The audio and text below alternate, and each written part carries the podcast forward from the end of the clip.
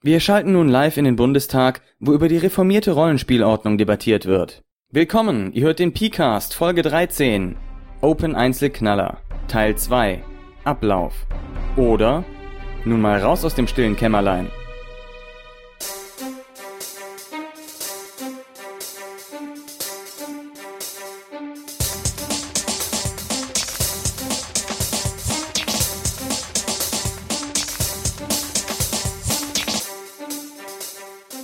Heute gehe ich ein bisschen näher auf den Open Einzelknaller ein.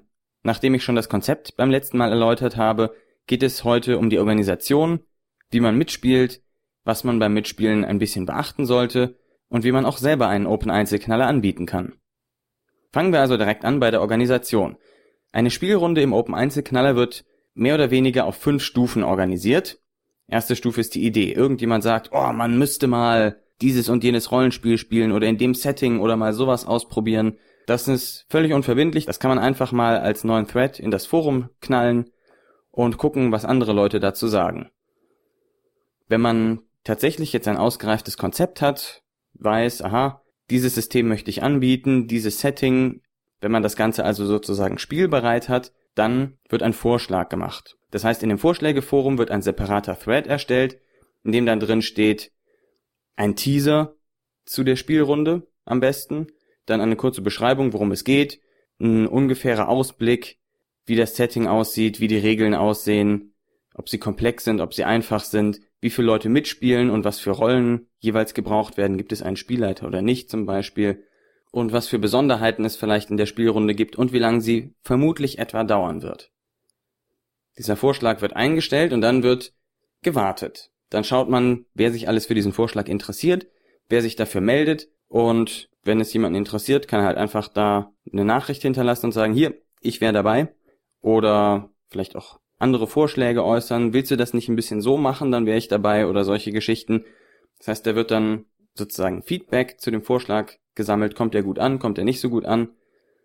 Wenn sich genug Leute dafür finden, sagen wir mal typischerweise sowas wie drei bis fünf Leute insgesamt, dann wird ein Termin gesucht Meistens, so hat es sich herausgestellt, findet man trotzdem relativ leicht eben für drei bis fünf Leute einen Termin, an dem alle mal Zeit haben. Das heißt, bis jetzt musste eigentlich noch nie jemand, bis jetzt musste eigentlich noch nie jemand aus langfristigen Terminschwierigkeiten bei der Runde aussetzen. Meistens ging es dann eher so, oh, heute kann ich jetzt leider doch nicht, sorry, spielt ohne mich oder sowas.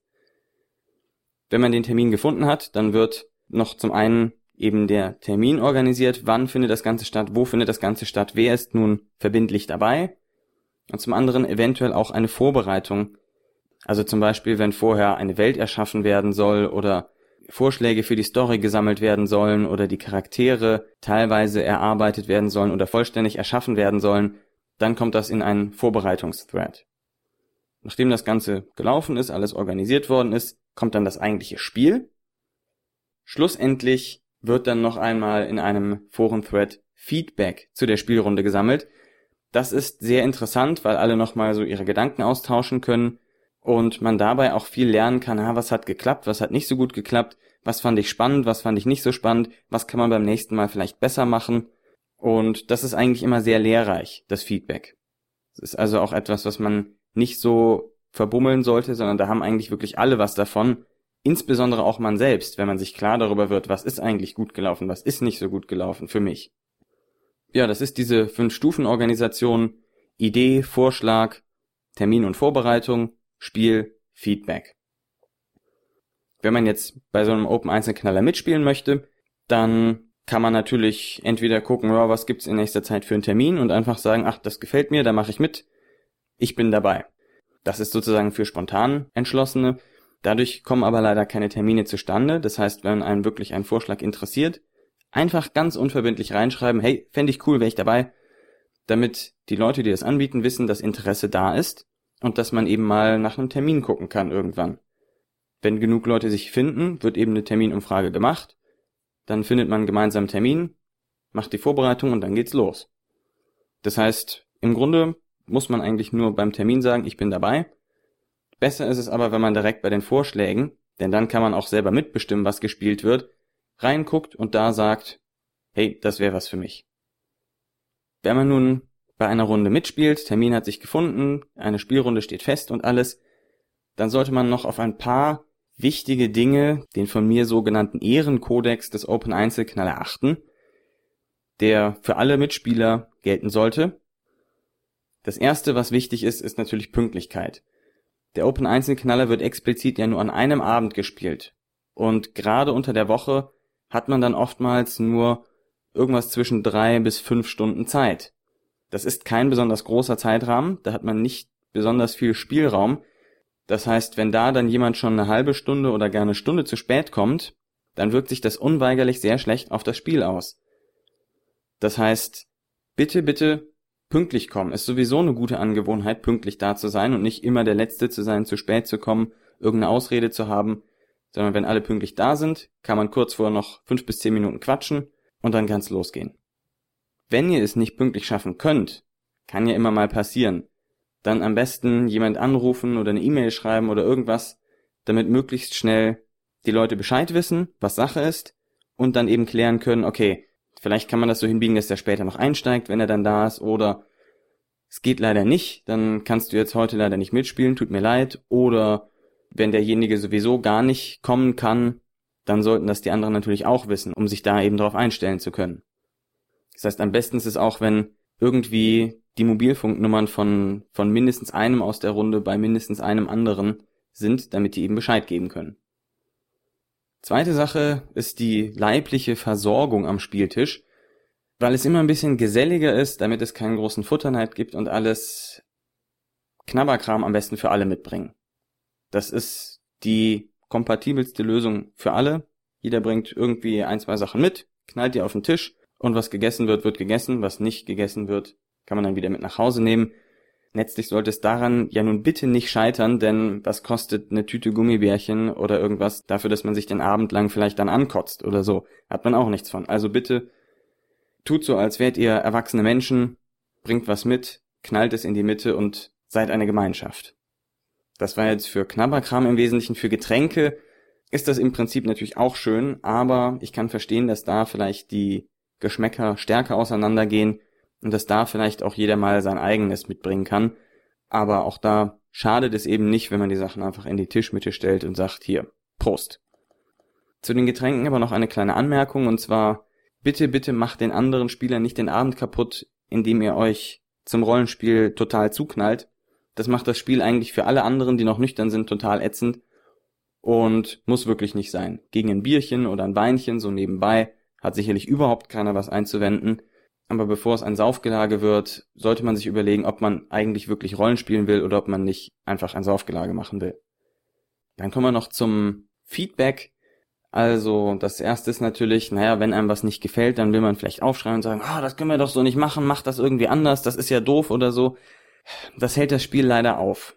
Und wie gesagt, wir haben wenig Zeit und es bleibt wenig Raum für Umdenken, Improvisation und so weiter.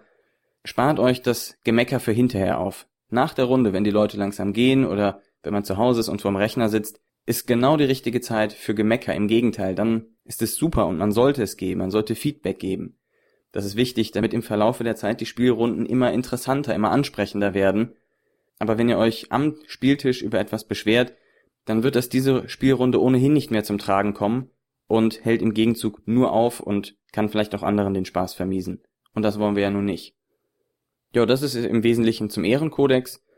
Pünktlichkeit, leibliche Versorgung und das Feedback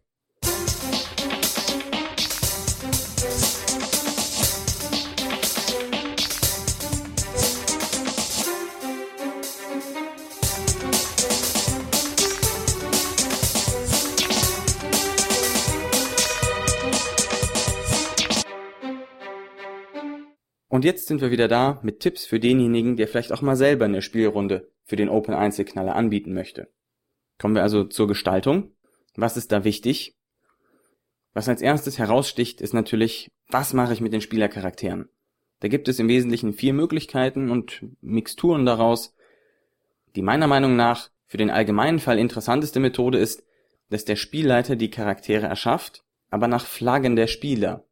Das heißt, der Spielleiter fragt die Spieler, was für einen Charakter wollt ihr spielen? Ihr kennt das Setting oder ihr wisst ungefähr, worum es geht. Was interessiert euch? Dann geben die Spieler eben ein paar Stichworte oder eine kurze Beschreibung oder so, was sie interessiert. Und der Spielleiter erschafft dann darauf basierend den Charakter.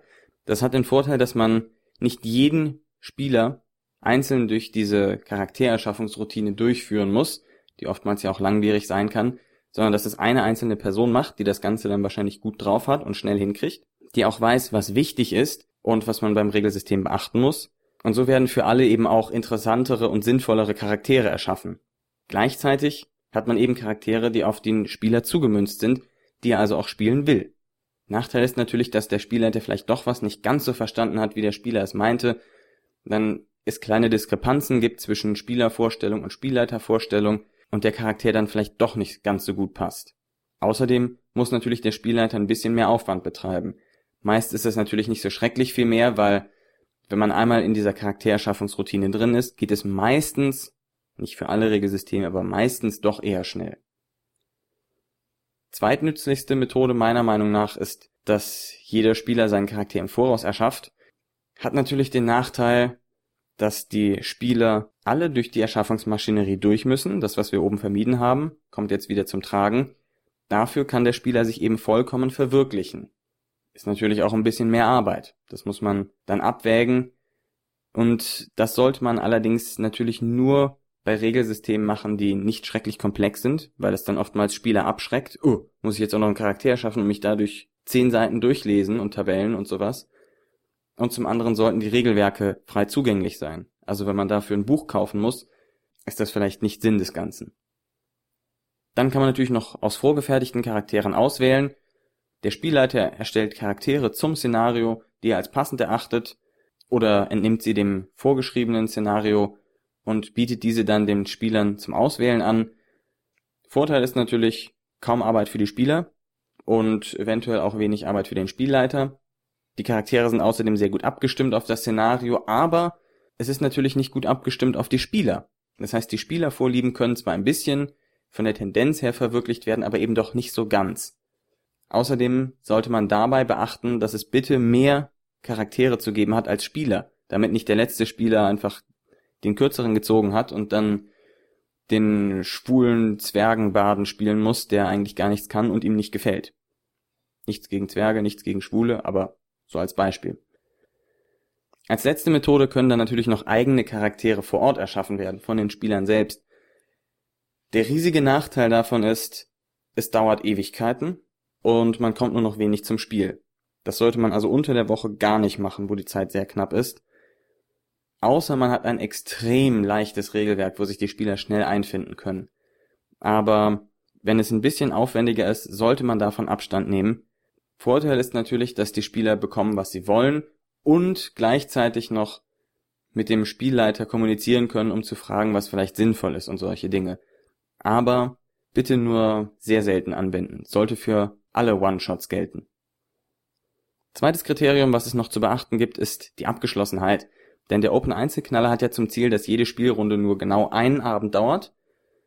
Deswegen sollte der Abend in sich abgeschlossen sein. Anfang, Mitte, Ende. Sollte zu einem Punkt kommen, wo man gut aufhören kann, wo niemand das Gefühl hat, wie ist das denn jetzt, wie geht es weiter oder das wollten wir doch eigentlich noch klären oder so etwas, sondern dieser Abend muss komplett für sich allein stehen können. Es gibt keine Probleme, einfach eine zweite Runde in dem gleichen Szenario anzubieten, aber beide müssen abgeschlossen sein. Es darf jetzt nicht eine durchgehende Geschichte sein, sondern zwei einzelne Geschichten, die vielleicht ein bisschen verknüpft sind oder so etwas, aber eben immer abgeschlossen, sodass die Spieler frei wechseln können. Natürlich soll einen auch nichts davon abhalten, einfach, wenn man eine Runde mit Leuten gefunden hat und der eine Einzelknaller, der war so cool, da machen wir jetzt eine Kampagne raus. Super, macht das ich meine, das ist eine super Möglichkeit der Open Einzelknaller, Spieler für eine regelmäßige Runde kennenzulernen, die den gleichen Geschmack haben. Insofern ist das eine super Sache, aber es gehört dann eben nicht mehr direkt in den Open Einzelknaller hinein. Als dritten Punkt gibt es dann noch die Zeitplanung. Da muss man gucken, wie man zurechtkommt. Wenn man unter der Woche spielt, hat man nur drei bis vielleicht fünf Stunden mit Glück Zeit. Das ist zwar nicht sehr viel, aber man kann in der Zeit schon eine gute Geschichte unterbringen und auch Charakter Tiefe aufbauen und so weiter. Es kommt immer darauf an, was man spielt, wie man das spielen möchte und so weiter. Wichtig ist dann natürlich, dass die Vorbereitung vor Ort möglichst kurz ausfällt, damit man viel Zeit für das Spiel hat. Also dazu gehört eben Charaktererschaffung, die Regeleinführung und auch das Quatschen vorher. Und insbesondere auch für die Handlung gilt, weniger ist oft mehr. Plan nichts Großes. Wenn du etwas vorbereitest und dann denkst, ja, ja, das ist zwar ganz nett, aber das reicht nicht, um den Abend zu füllen. Doch, tut es. Es reicht. Mach nicht mehr. Es reicht eine relativ knapp umrissene Geschichte. Es müssen nicht tausend Wendungen darin vorkommen oder tausend Leute, Plätze, Orte, Verschlängelungen. Mach es ziemlich straightforward. Bau eine Wendung ein, wenn du eine Geschichte im Voraus planst. Mehr nicht.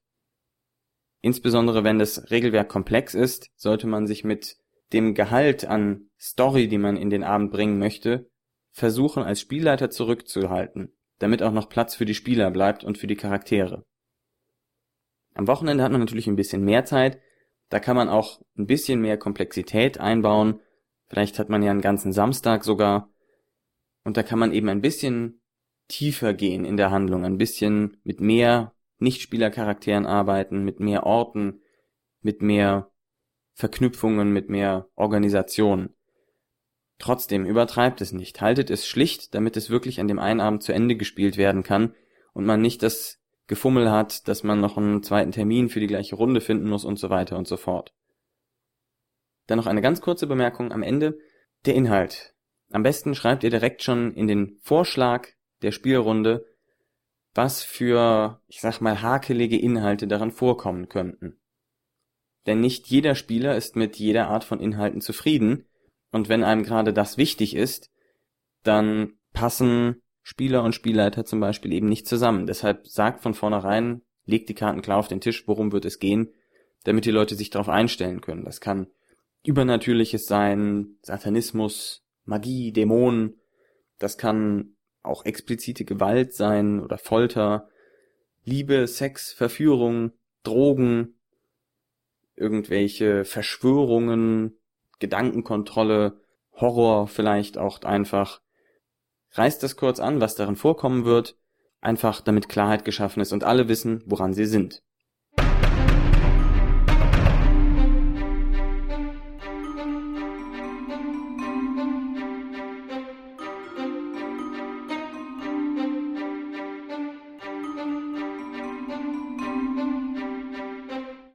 So, dann gebe ich noch mal einen ganz kurzen Einblick in die Statistik zum Open Einzelknaller. Bis jetzt hatten wir 13 Spielrunden seit Januar. Das ist also ungefähr alle zwei Wochen eine. Was wir hatten, habe ich ja letztes Mal schon aufgelistet, ist noch nicht so viel dazugekommen seit der letzten Folge.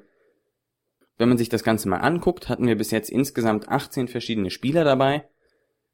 Ein paar, die sehr regelmäßig dabei waren, ein paar, die nur einmal dabei waren. Das hält sich ungefähr so 50-50. Die Dauer der Spielrunden liegt im Mittel bei etwa vier Stunden.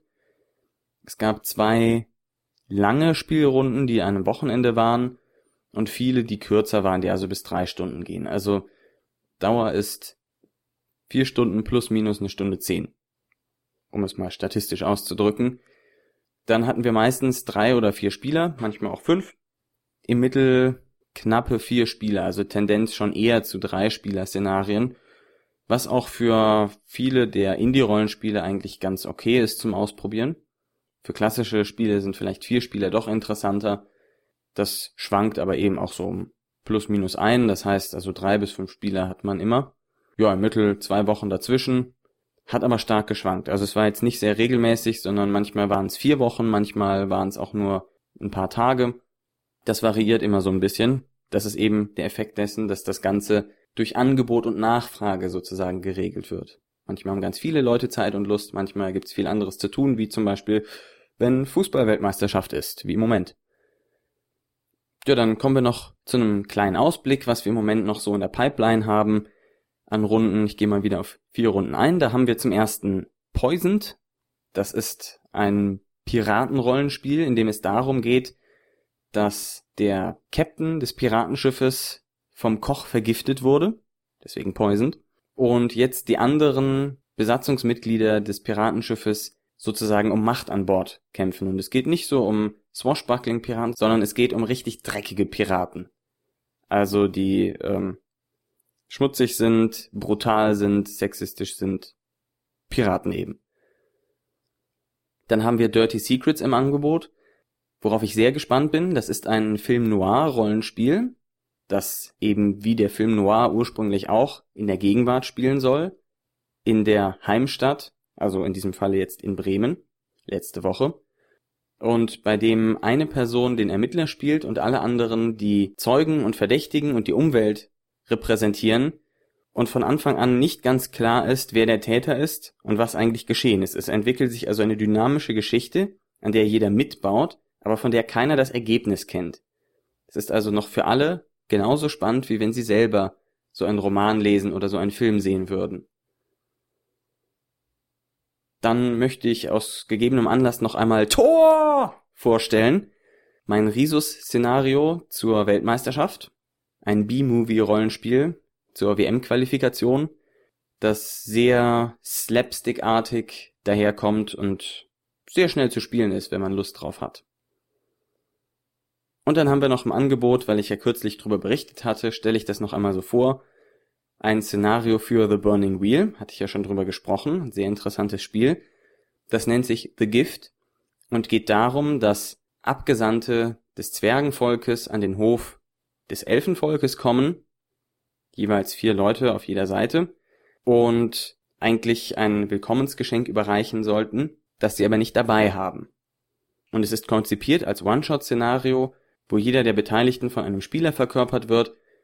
Jeder der Charaktere hat Beliefs und Instincts, die sich mit den Beliefs und Instincts von anderen Leuten in dem Raum beißen, so dass eine Eskalation der Situation kaum zu vermeiden ist und sich interessante Allianzen bilden können, schreckliche Unfälle passieren können und allgemeines Reden, Schwingen und Diskutieren zur Tagesordnung gehört. Das sind also vier Einzelknaller, die ich noch vorstellen möchte. Vielleicht findet sich ja jemand, der Interesse daran hat. Damit beschließe ich dann auch diese Folge des Pcasts. Wenn ihr euch für den Open Einzelknaller interessiert oder für den Pcast oder allgemein für einen Rollenspielblog, schaut doch mal auf pihalbe.org. Ich freue mich über Feedback von euch. Ihr könnt mir auch schreiben an pcast.pihalbe.org. Demnächst werde ich dann eines meiner aktuellen Lieblingsrollenspiele vorstellen, nämlich Time and Temp. Bis denn.